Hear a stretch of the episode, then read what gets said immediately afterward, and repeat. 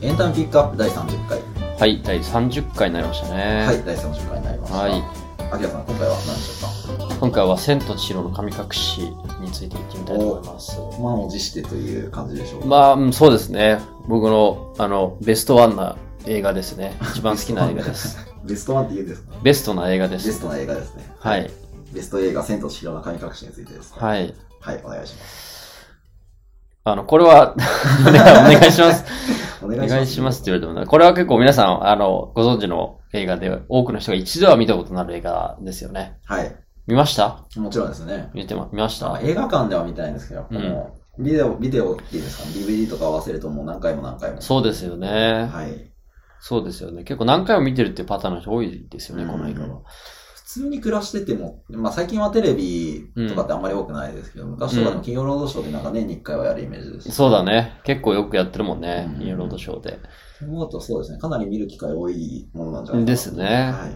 そう。で、これまあ、2001年な公開なんで、結構昔っちゃ昔なんですけどう、んうんうんやっぱ実績がやっぱすごくてですね、うん日本国内の興行収入ランキングは、あの、公開から20年経った今も一時に輝いていたんですけど、うん去年ですよね、鬼滅の刃についに抜かれてしまったああと。うん。まあそうですね。うんただまあ、あれ結構イレギュラーな目も大きいですからね。まあそうですね。まあいろんなところでね、あの、単純に比較はできない部分はありますけど、うんまあまあでも抜かれてしまったんですよね。うんまあしばらく、うん長ら長らく日本で一番売れてた、日本で一番そう興で行す収ね入の高かった映画であったと。そう。で、日本だけじゃなくて海外の、あの、ベルリン国際映画祭とかアカデミー賞も受賞しているっていうですね。うんうんまあ、国内外で非常に評価の高い作品となってますと。うん。で、これ、私もこの映画すごく好きで、うんは個い。人的な、あの、好きな映画ランキングが常に上位に位置してるようなですねう。んうんうんあの、勝手にめちゃくちゃ思い出が深い映画ですと。うんうんうんうん。で、まあ、ちょっとご存知の方多いですけど、概要としてはですね、はい。千尋という一人っ子の女の子がうんトンネルの向こうの世界に迷い込んで心の成長を果たすというストーリー。めちゃくちゃ簡単ですけどね。まあ、その通りでめすちゃくちゃざっくりですけど、 こんな感じででしょ、まあ、皆さん知ってると思って、まあ、これぐらいっていうのがうん、そうそうそう。まあ、細かく言うとね、あれだけどね。まあ、実際これで、皆さんもなんか思い出せるんじゃないかっていうぐまらあいまあまあ、そうですよあね。うん。で、今回ちょっと注目したいのが、この導入部分ほうほうにフォーカスを当てたいんですけど、ほう。はい。あの、このね、千と千尋含めて宮崎駿監督作品っていうのは、他の作品とリンクしてるってことがよくあるんですよ。ほうほうほうほうこの千と千尋に関してリンクしてるのはズバリトトロなんですね。ほう。へえ。っていうのは、はい。というのは、この2作品の導入シーンに着目すると非常に多くの共通点があるんですと。ほうほうほうほうほう。ってあの、ど、2作品の最初の始まり方って覚えてます言われると難しいですね。全然、ちょっとピンとこないところがあるんですけど。千と千尋のやつ覚えてる千と千尋、えっと、トンネルに入るはさっき言いました。トンネル入る前、なんだったっけ車乗ってる。よね。うん。そう、なんか田舎の方に引っ越してってみたいな話。そうそうそうそうそうそうそう、引っ越してて。うんうん。で、トトロもそうなの、本当に。ああ、そうなんだ。東京から田舎に引っ越してきてるっていうシーンから始まるんですね、トトロってね。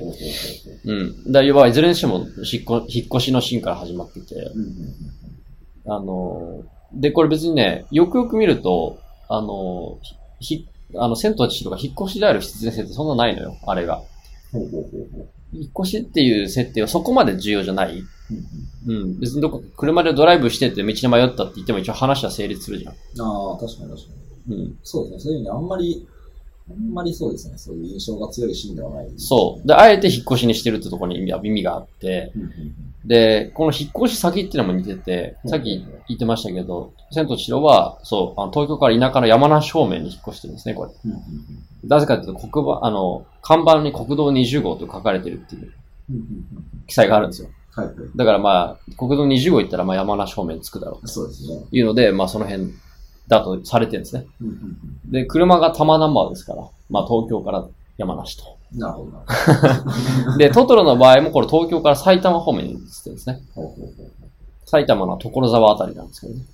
ほう。ああ、え、それ言ってたんですかいや、もうこれはなん何か各所で言われてる。あ、なるほどなるほど。設定、そういうのも設定されてるそうです、そうです。さ所沢か狭山か、その辺らい。しいんですけど、埼玉ほうほうほ、う埼玉の田舎の方。うんうんだからもう、どっちにしても都会から田舎っていうのは共通してるじゃないですか。うんうんうんあと家族構成。ほうほう覚えてます家族構成、それぞれ。えっと、お父さんとお母さんと、そ千尋と、う。千尋と。弟いましたっけ弟いないです。弟じゃなかった一人っ子だから一。人か。そっかそっか。で、トトロは、お父さんと、お母さん病院してて、うんあの、でさつきさつきとメイでね。だからまあ、30代ぐらいの親子と10代前後の娘っていう構成じゃあん。そういう意味でで、移動手段も車でしょうんまあ、引っ越しの場合、多くの場合、当然車なんでしょうけど。だからまとめると導入シーンがまず引っ越しであることと、うん引っ越し先が都会から田舎へっていうとこと、うん家族構成30代の親子で、移動手段車と。なるほど、なるほここまでの条件が類似してるんですよ。ど。はいはいはい。じゃあ、ここでじゃあ明確にち違うものなんでしょうかとうん言ったら、それはもう明らかに時代ほうほうほうほうなんですよね。ほうほ時代が違う。う。はい。で、トトロの世界は戦後間もなくくらいの1950年から60年代。へえ。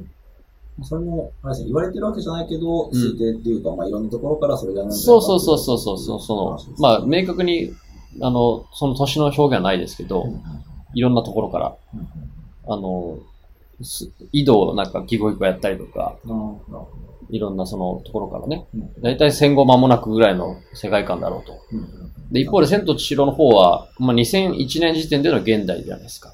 うんうんうんね。だから、そこから何が言えるかって言ったら、やっぱ時代の変化に伴って、人々の、その周りの自然っていうのに対する受け止め方が変わったんじゃなういんかうんうんな、うんうんとうんいうことなんですね。なるほど、なるほうん。で、具体的なシーンを挙げると、まずトトロではサツキとメイが目の前にひ広がるこの田舎の田園風景というのに対してうん、こう、すごく目をキラキラさせてるど。うんうんのって覚えてますトトロの最初って。いやそうなんですね。そうなんですねって感じでし ょあのね、すごいテンションが上がってて、うんあの、周りの、あの、大人とかにもすごい積極的に挨拶したりとか、いうん。うくだりが細かいけどあるのよ。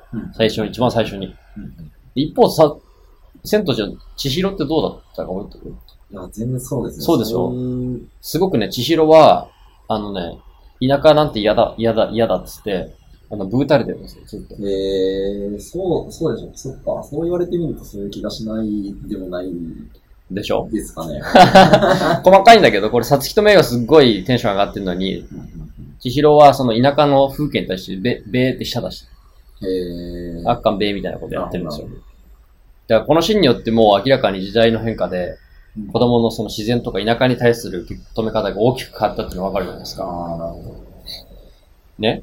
ここまで条件同じなのに、変わってるものは時代とう、んその辺子供たちの様子。で、まあ、子供たちだけじゃなくて大人においても同様の変化があって、ど。あの、トトロでは、こう、ま窓で仕仕切られてないオープンカーみたいなやつに乗って、うんあの、まあ、さっき言いましたけど、周りの人とかおまわりさんとかに挨拶するシーンがあるんですけど、千尋たちのやつどうだったかと覚えてますかね、これ。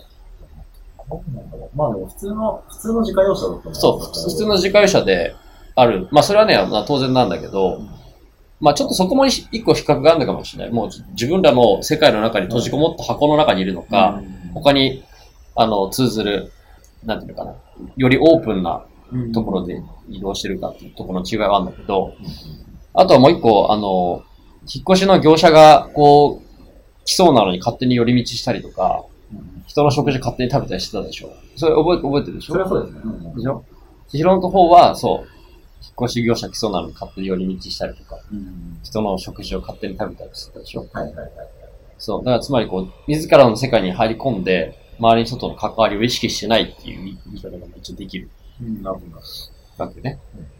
だから、その子供の自然への受け止め方っていうところと、うん大人の、その他の大人との関わり方うんっていうのが、まあ一昔前から現代に沿って変わって、あこんなにも変わってしまったんだなと。いうことを、なんか食事勝手に食べるシーンとかは、なんかその食事を作った先の誰かみたいなところまで、確かに想像が及んでない感じは、そうそうそうそうそう、そうでしょ確かになんか現代というか、まあ2001年の頃ってことだったら覚えてないですけど、そういう、うんなんていうか、お店みたいな感じで、だからそのお店の奥の人との関わりみたいな、確かにあんまりもうなくなってるようなそうだ時代ね。だったのかなと思って、確かにそういうふうな言い方もでき る。そうなんですよ。そうなんですよね。多分ね、クレジットカードっての出始めた頃なのかなあんまりわかんないけど。カード持ってるから、財布持ってないけどカードあるからいけるっしょ、つって。ご飯食べて、ご飯食べ始めるんだよ。うんうんうん確確かはい、そうですね。お店の人との関わりみたいなの、昔は、そういうの当たり前だったんですかね。に。ああ、そうだね。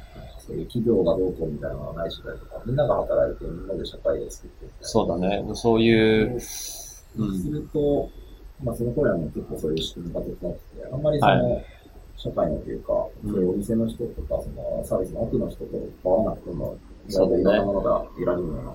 そうですね。だからまあちょっとそういう変化を、あの、こう宮崎駿のすごいところって、その一つの作品の中で伝えるんじゃなくて、二つの作品をリンクさせることで始まってうん、メッセージするっていうのが、やっぱ、あの、やっぱジブリというか宮崎駿のすごいところのの一つでもあるんでしょうね。ああ、うん。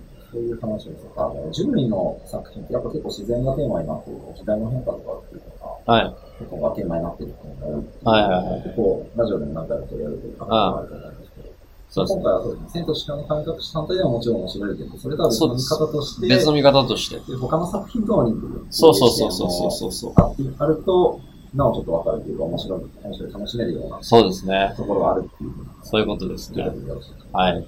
はい。エンタイムピックアップでは概要欄にリクエストフォームのリンクを貼っています。えーリクエスト作品の感想などぜひお寄せください。では、えーエンタイムピックアップ第30回、テーマは、千と千尋の神隠しでした。